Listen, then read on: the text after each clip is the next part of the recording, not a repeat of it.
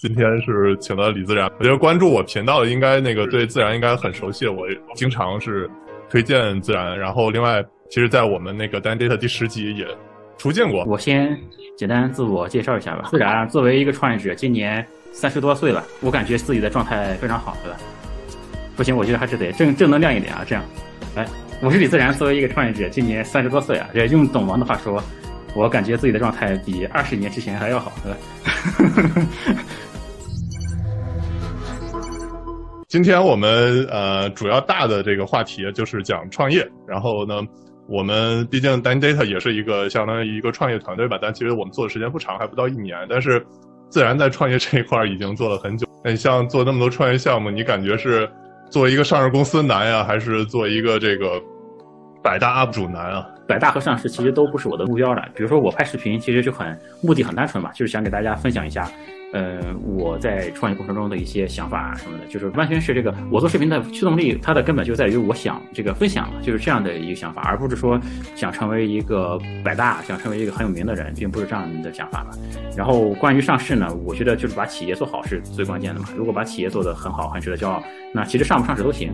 但如果这两个非要比较呢，我还是觉得当百大比较难，因为就是上市，我是觉得就我现在其实不需要做出任何的改变嘛。比如说，我就按我今天的路线就往。就是不断往前走，可能将来有一天就能上市嘛。但如果是成百大这个事儿呢，就是我目前讲的这些话题肯定是不行嘛。就我如果按现在这个方式做，就是永远也成为不了那个百大里面其中一个。所以说我如果想当百大，就对我来说肯定是很难的。那就我需要从内容到拍摄形式等等，可能都要重新设计才行。那这个就不在我之前的那个路线上了。所以从这个角度来说，我觉得还是当百大比较难。所以说这个当百大的任务就交给你们，交给其他同学也做好了。哎，说起这个，我想问一下，就现在好多大学生他毕业出来，他就会想，首先就想我是去一个创业公司呢，还是去一个大公司？还有就是说，如果我自己有一个好的创业项目、创业点子的话，我是自己马上投入去创业呢，还是先去公司去积一点经验？你对这个是怎么看？嗯，其实这个问题就其实有很多人问的啊，其实包括有很多学生创业，我在后台也收到过很多次这个问题，就他们是去问是这个直接创业比较好，还是说先进大公司练一段比较好？就我对这个问题上看，我不认为这个出发点是一个很正确的出发点啊。其实我创业这些年，我看下来，我觉得创业最重要的一个事儿就是时机嘛。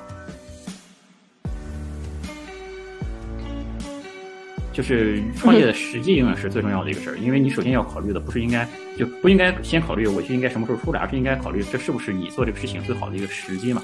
就比如说，我们可以从另外一个角度来看这个事儿。就我觉得创业其实是一个需要交学费的事儿嘛。就是我们看很多成功创业者，在他成功之前，其实都交了大量的学费嘛。因为创业就和某种程度上讲和学游泳一样，就是你光想这个事该怎么干没有用，你得下场去练，你才会嘛。但你下场，你一旦这个跳到游泳池里面去呢，你往往要呛几口水。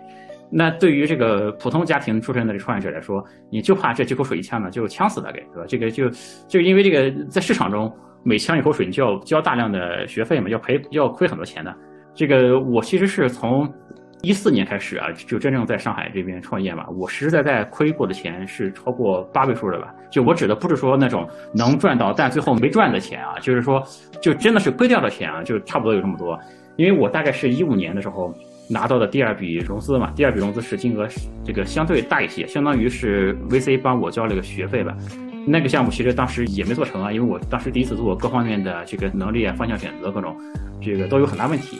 但怎么看这个事儿呢？就是我这事后的想法呢，其实是我进场创业的时期太晚了，就因为我是一五年当时是拿的这个投入资嘛，就是我们再往后看，一六年、一七年、一八年，整个市场是越来越冷的，就是其实那对于我这种创业者来说，当时就没有太多能调整的机会嘛，就是你犯一次错，后面就很难再拿得到钱了。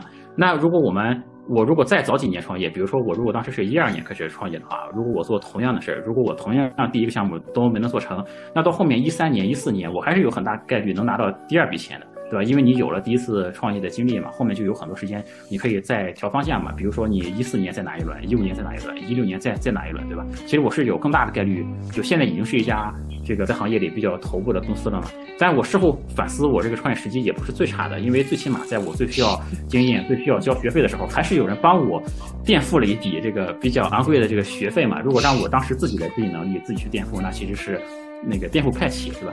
那所以说也不是一个最差的时机。我以前如果什么都没做，如果我今年才开始创业呢，那如果我今年才开始创业，我有今天这个水平的话，我觉得没什么问题。但如果我还是一四年那个水平的话，如果还要交很多学费才行，还要抢很多水才行的话，那这个对我来说的难度就会非常大。所以说，我觉得创业这个事儿就是不能亏的翻不了身嘛。你家里如果有十万块钱。你拿着十万块钱去这个创业了嘛？那你只能亏一次，对吧？那如果你有十万块钱呢，你最好能把它分成五万块钱创业一次，这样你就有两次机会嘛。就我觉得真正水平好的人创业，他其实不需要特别多的钱，但是这个学费往往前面几次都是要交的啊。这个我上面说的只是基于交学费这一个点啊，就说明其实创业和时间点是高度相关的一个事儿。就其他的当然还还有很多，什么时候是你创业最合适的这个就是行业的趋势啊等等，需要考虑东西是很多的。所以说，我觉得如果你是考虑。先进大公司还是直接这个创业？我觉得这不是应该首先考虑的问题。我觉得首先要考虑的，现在是不是应该你去创业的一个最正确的时间点？如果是这个时间点呢，你当然可以放下所有的事儿，优先来做这个东西。因为你像这种机会，可能人的一生也没有几次嘛，你真的错过了，就永远都错过了嘛。那如果现在就不是你最恰当的那个时间点，那你再积累积累，当然再等一等，对吧？那关系也不是很大。那怎么判断这个现在是不是一个合适的时机呢？这个挺复杂，就你更看重的是行业的时机，还是融资的时机，还是其他的时机，对吧？比如说，作为我们这个作为当时的我来说，我可能就是更希望能有 VC 来支持我交学费干这个事儿的话，那比如说这个我们往再远一点说，可能零零年前后，对吧？就当时是你真的是拿一个 PPT 就能融很多钱的时候，那当然我也没经历过那个时候，所以我觉得更多的是要从这个时机方面来考虑这个这个问题，不是从你本身是不是准备的很。充分的来考虑问题，你有的时候你准备的太充分，这个时机就错过了嘛？那时机永远是第一位的吧？反正我的看法是这样，我不知道你们俩对这个问题怎么看，就是或者是觉得这个创业里面最重要的这个因素是什么东西？我个人觉得是就是这个时机问题，我是非常赞同啊。就像那个之前雷军说的，对，猪在风口上飞嘛。哦，另外一点的话，我是呃，也是我比较好奇的，想问你的问题，就是那对于。创业者本身他的个人素质来说的话，那你觉得他有哪些？就比如说，到底什么样的年轻人适合创业？那我至少觉得他可能需要比较乐观，就是说很多事情其实同样的事情呢发生了的话，你两面都可以去看。但是最终真正的那个 CEO 的话呢，他面对这些事情，因为他是兜底的人，他就必须是乐观的，就像。呃，有一篇这个文章，然后包括我的周围一些朋友，就是说，当时去年二零一九年，像蔚来汽车的那个李斌嘛，他说是他是二零一九年最惨的人，但其实当时他们公司很多时候就是情绪在很低落的时候，只要是李斌的一在会议室出现，那大家的眼睛就开始有放光。我觉得乐观应该是所有创业的人都具备的一个嗯共同点吧。就因为如果你自己都不相信这个事儿，那其他人更不相信。而且我们创业者做的事儿，很多情况下他不是说大家都觉得这个事儿行你才去做，就是当一个事儿大家都觉得行的时候，他已经不行了。其实，对吧？这个，这只有是这个，只有你相信它行，那你去做了，这样的话才能可能取得更大的成功嘛。所以很就是很乐观，我觉得这是所有创业者的一个共通点吧，应该。然后在我看来，还有一些共通点，比如说就是。嗯，我觉得多数创业者我接触都是比较有野野心的人，而且就是自信心也明显比一般人要强。那这种野心和自信心不一定是那种那个振臂高呼的那种，或者是很鸡血的那种啊，但你可以感受得到，这个人他是一个，就是他内心是一个非常笃定的一个人，就是你可以感受到。这个来自创业者的这种信心的吧，就我觉得这是挺重要的一个事儿。就是如果一个创业者让他说话，你感觉他很虚，那我觉得这种 这个往往成功的概率就会低很多。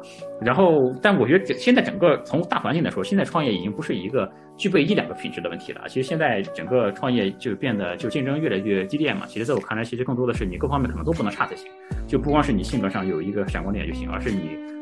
就是各方面的硬实力吧，可能都不能差才能成功。如果你有一两个很明显的短板的话，可能这个事儿就变得比较难。那前两年可能还可以，对吧？但现在我还是觉得确实更走好实力一点。我非常同意你们说的，就乐观这个。还有一个呢，就是从内心的那种自我驱动力要非常强的人。我觉得很多时候可能创业初期，就像你写东西或者当 UP 主，刚开始的时候热情是很高涨的，慢慢慢慢慢慢慢慢的，当遇到了各种各样的困难的时候。呃，其实最后就是要你真的是一个自我驱动力很强、行动力很强的人，然后找到一个让自己长期都有热情的项目，其实也挺难。对，是的，就很多决策，你必须非常的坚定，因为你其实每天都能收到各种的怀疑，呃，无论是外部观众或者是怎么着，那个你自己内部的团队里头，对吧？我们创业的团队里头也都知道，其实我们之前的很多决策就是在做的过程中，跟大家讨论过程中都是团队内部有怀疑的。但是呢，你作为 CEO，你必须得开始就坚定，让大家先做了，做了看看效果再说。那绝大多数还算对吧？所以在这点的话，你确实需要比较坚定。一个问题还比较好奇，就是自然像你。你是怎么去找到就是现在这个感觉比较合适的合伙人呢？那因为其实很多创业团队死去或者是失败的原因呢，都是人不行嘛。那包括我看最近的那个高瓴资本的那个张磊，他不是发了一本新书嘛，叫《价值》。他其实书里头也写到了，就是说投资人其实控制风险最重要的还是看人。那其实这个风控比财务风控更重要。那同样的，那作为 CEO 的话，你找合伙人也是看人嘛。那像你是怎么着逐渐找到适合团队的这个合伙人呢？呃，我觉得找合伙人是真的是非常重要吧，也是难度很高的一个事儿。就我觉得最关键的是，首先你要见足够多的人才行。就有，其实我是觉得很多找不到合伙人的人，就因为他本身见的人就不足够多，就本身人比较宅，或者是处的那个圈子比较小。就我觉得这个，而且对合伙人的要求啊，也不宜太高。我觉得，因为一开始创业的时候啊，这个，因为我我觉得就是这个合伙人最重要的就是几个啊，一个是双方要志志同道合嘛，大家相处要比较舒服才行。第二个呢，是最重要的是这个，呃，学习能力要强。这个当前的能力呢，其实是次要的啊。就因为作为一个刚开始创业的人，如果你想找一个能力特别强的人，就是那个相当于在游戏里面那个初始数值很高的这种人，对吧？其实不是特别现实，因为人家在那个档次上可能不愿意理一个刚开始创业的人嘛。而且即便是能达成合作的话，这双方能合作的条件可能也不是一个很对等的一个条件嘛。那这样的条件，就如果双方不是很对等，勉强拼凑起来，以后也会出很多问题。就是我们可以看到有很多的。呃，成功的这些企业也好，或者怎么，其实你看他们的这个合伙人团队，很多都是一开始的大学同学，甚至就是一个宿舍的人。那你说一个宿舍出两个天才的概率有多高呢？就我觉得，肯定不是因为这两个人本身就特别天才，而是因为这两个人本身就是比较能聊得来的人，而且又是就是有潜力的人嘛。然后在这个创业过程中，因为创业是对人这个综合能力提升特别快的一个事儿嘛。然后在这个过程中，大家一起来成长，这样就可以了。然后所以说，我觉得。对合伙人的要求一定是把这个能成长能力放在第一位的，当然它的基础是你们两个得合得来，对吧？没有要求呢，也没法强求。可能就拿我个人的团队来说，我是一四年开始创业的嘛，我们团队有好几个小伙伴都都是从一四年跟我到现在的。这个团队的稳定是非常重要的，但是你每进来一个人，都要经过这样的这个考验的过程才可以。就我觉得想找合伙人，就是这种招聘上有这么几个特质吧。就第一个是。嗯，他愿意把公司的事儿当成自己的事儿做，就这不是对人的一个一个要求啊。因为我知道，你如果对一个员工提这样要求，很多人都会反感，对吧？这很多现在很主流的一个论调就是，你不能拿公司当家，对吧？你不能把公司就当成是你的什么什么东西。这其实是一个很政治正确的一个事儿，就是，但这其实就是一个概率问题，因为你总是你会发现，这个是他就是有这样的人。比方说，我举一个例子，在我们公司里面就有一个小伙伴嘛，她本身是一个女生嘛，她之前其实，在公司里做很多这个打杂一样的事儿，就是收发快递什么的都是她做，但她一直就是把公司的事很当成自己家的事来做，就甚至于公司的有些东西坏了，比如说锁坏了什么，她会叫自己的老公到公司来修，就是像这种人，我就觉得就是非常好的，因为他不是说我们对他提的任何要求，他就是这样的人。那现在就是。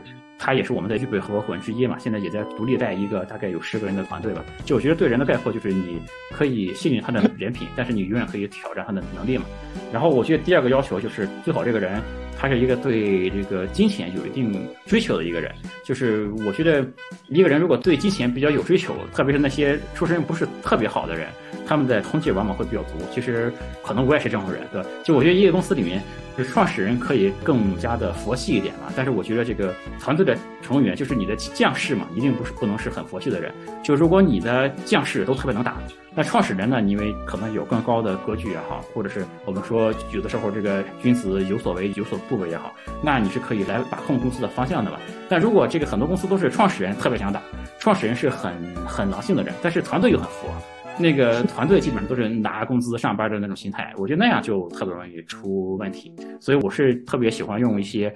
对钱上还是有一定追求的人，然后第这是当然我指的不是所有的员工啊，我指的是对于想当合伙人培养的人来说，最好是对金钱本身是有一定追求的人。然后第三呢，就是呃，还是回到我们刚才说的，就是学习的能力一定要强，因为这个初创公司它变化很快嘛，快速学习在初创公司永远是特别重要的一个事。觉得很好的这个合伙人，就其实他的这个抗压能力或者是他的逆商是非常需要非常非常高的。从我们的团队经历来看，就是说，其实，呃，刚开始有这个合伙人进来的时候，他其实不适应他的这个工作，包括他在我们团队也没有找到自己的这个位置，就觉得，因为他之前是在大公司做的嘛，但是到我们团队是一个经常改，一个创业团队其实就经常的很多思路或者是很多这个要做的事情是需要变的嘛，那其实。大家的风格不是特一致，但是就是在碰到这种情况下，你到底是放弃还是去寻求自己的这个改变，去适合团适应团队，然后能一起共同发展？我觉得这点逆商我是觉得是非常非常重要的。嗯嗯，艾玛觉得呢？啊，我觉得还有一个补充的就是，如果这几个嗯创始人都是一个价值观比较一致，还有就是起码。有有人是愿意做妥协的，我觉得这个也非常重要。不然的话，所有的人都是呃意见非常强、非常主观，其实也很容易掰。就里面应该是有人是愿意做妥协的，愿意做做让步，然后大家的价值观很像，都是以公司就把公司当家，就是以公司的利益放在可能跟个人同样重要或者更重要的位置。对，是的。关于妥协这个事儿，我想补充两句。一个是在艾玛刚才说的那个，在团队里面一定是有一个能主事的人嘛。而且我觉得成功的团队都有一个像精神领袖一样的一个人，因为他总是有各种难以抉择的时候，需要有一个人能拍板嘛。这个人拍的板，大家都信就可以了，就是就不需要特别的民主什么的。另外一个妥协呢，其实我觉得就不是说有一些人要妥协，其实我觉得成为合伙人的人是每一个人都要有能够妥协的能力。这个妥协呢，主要是指在利益上面的妥协，因为人和人啊，他天生的就是这个在衡量自己的时候。他没有那么的客观嘛，比如说这个，比比如说你一个团队里面有三个人吧，你们这三个人一起这个做成了一件事儿，你问这三个人。你认为你对这个团队的贡献有多大，对吧？第一个人可能说，我认为我的贡献有百分之四十，他总是觉得自己的贡献更多一点，对吧？第二个人他也是觉得有百分之四十，第三个人他还是觉得有百分之四十，这样加起来就是百分之一百二了，对吧？就其实这样的话，那你比方说这个事儿如果是大家分钱的话，你认为你合理的就是拿百分之四四十了，对吧？那每个人都拿百分之四十，那不可能的了，对吧？所以说就是说，当每一个人都认为自己就当一个人啊，通常认为这个事儿对我是很公平的时候。其实已经是对他非常有利的时候，对，就是大家一定要能认识到这一点才行。你觉得这事对你很公平，一定是有人背后做出了妥协，做出了让步，你才得到了一个认为公平的结果。但这个公平其实不是真的很公平，对所以说，我是觉得你当你认为自己有百分之四十的贡献的时候，你可能要打一个折，你谦虚一点，对吧？你说我的贡献可能就只有百分之三十吧。当每个人都承认有百分之三十的时候，那这个事情就会比较好做一些。就我觉得这可能是一个所有创始人都需要的一个能力吧。对，自然说的这个其实是一个著名的心理学的一个测试案例啊，就是说，就假如有一个团队有三个人，那让各自去打分，就是说你自己对这个团队的贡献是占这个多少？那其实这基本上都是说这个数值是要超过百分之百的，三个人加起来，所以就是说白了就是说你都会高估你自己在团队做的这个贡献。前面有一个人说可遇不可求嘛，是指的这个找合伙人这个事儿，但这个是我是觉得所有可遇不可求的事儿。都是可以把它简化成一个概率问题，就所有可遇不可求的事儿，你就要多遇嘛。你只要是看的人足够多，对吧？你的它肯定是能转化成一个概率的问题的。还有一个我想说的是，能替创始人承担失败的人在团队中很重要。这个其实在我们团队肯定不是这样的，就是在我们团队中，其实我是希望这个创始人本身或者是合伙人本身，他就是一个有担当、能承担责任的人。就比如说我如果做了一个决策，大家去做了，大家最后这个事儿。导致公司亏了钱或者怎么样，这是很正常的一个事儿。我前面说我亏了八位数的钱，也不是说就一次性亏光了。其实我们一直在因为我的一些错误决策在亏钱。我们去年在印尼的项目也亏了不少钱，对吧？其实这个因为我们收的还比较早，所以说损失还是得到了一些控制嘛。但最后承担责任的人，你不能说实际做事儿的人要承担什么责任，那永远是真正去做决策的人要承担这个责任的吧？就是我觉得能背锅的这个能力吧，对于呃合伙人也好，创始人也好，都是挺重要的一个事儿。你不能就是老想甩锅吧，这样不太好，我觉得。我之前预告的收集了一个问题，然后我看还挺好的，这一点我我们正好先念一下吧。啊，有些行业只要达到中上水平赚小钱是大概率事件，就比如说做 UP，然后做电商、校外培训等。但有些行业你不干到顶级就得死，呃，其实有点网络效应嘛。就是，但请问自然哥是不是同时有很多项目在跑？能否来讲一讲这个问题？哎，我感觉问题都挺难的，我早换这个头像就好了。我后悔没早点。把这个头像拿出来，哎呀，这个问题好难回答。这个怎么说呢？就是我我们一句话一句话说吧。啊这个，就是我也看到这个评论啊，就有些行业只要达到中上水平。就是就能赚钱，那确实是这样，就是，嗯，但是就是能干到中上水平就能赚钱的行业呢，就我觉得通常就是竞争也比较激烈嘛，而且它往往想象空间也不是特别大，而且呢，就是既然说到做到中上就能赚钱嘛，它其实背后有是有一个隐含的含义的，就是它背后这个含义就是也意味着你很难这个垄断市场嘛，对吧？即便是你做的最好，那你可能也垄断不下来，因为你只要做到中上这个行业就能赚钱了嘛。这个那些不干的行业前面就得死的呢？这句话当然也是一个缺点，但是我们如果从这个角度来看呢，那就说明他如果真的能做到前面的话，他就能把整个市场都垄断下来嘛。所以说，我觉得这是一个各有利弊的一个事儿吧，就是各个行业之间的这个区别确实还是蛮大的，我觉得。然后后面说，请问我是不是有很多项目在跑？确实，我这边是有一些项目在跑的，就是，呃，首先我说一下，就是这是的，我就很怕给大家带来一些这个误解啊，就因为现在主流的创业思想呢。就一直是讲要全力以赴做好一件事儿，要这个大家都讲究一个 all in 嘛，对吧？因为现在竞争很激烈嘛，就大家这个潜台词就是你能做好一件事儿就很不容易了已经。但大家其实对全力以赴对这个所谓的 all in 呢，其实每个人的理解都不一样。就是投资人呢，其实他往往希望创业者就是能够。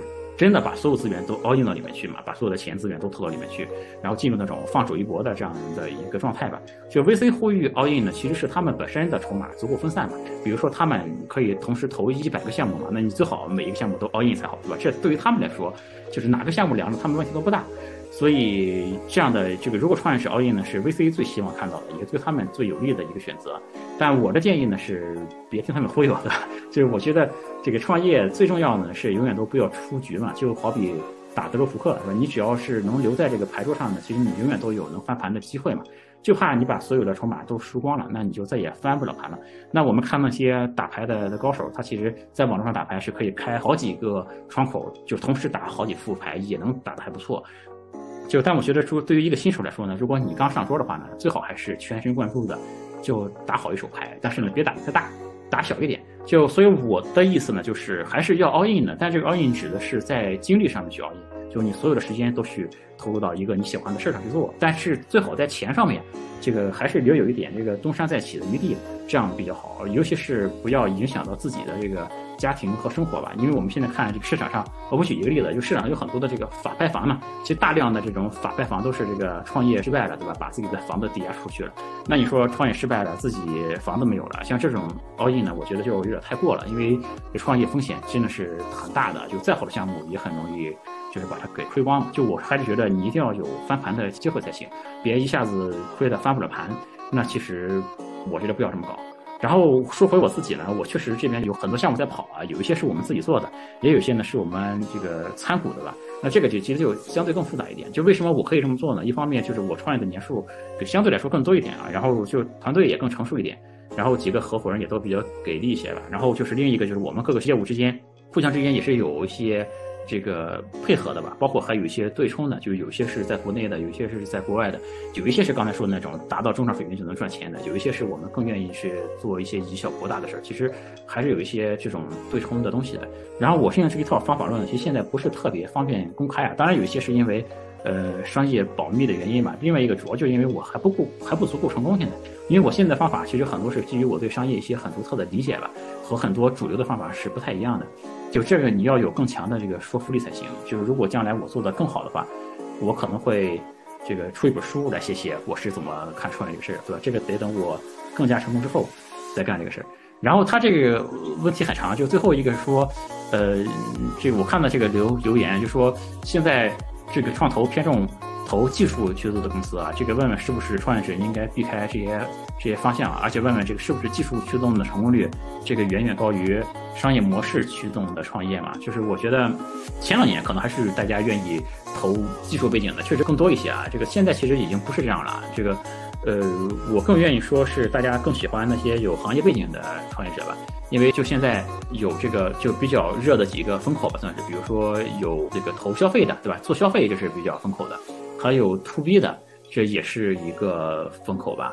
但现在这些风口呢，嗯，我觉得对这两个风口来说吧，这个行业技术可能都不是最重要的吧。所以我觉得成功率和你用什么驱动，是技术驱动还是别的驱动，本身并不是很有关系。就关键还是最后我们看本质的话，还是看你这个团队的能力怎么样，然后就看你做出来的产品本身怎么样吧，这样吧。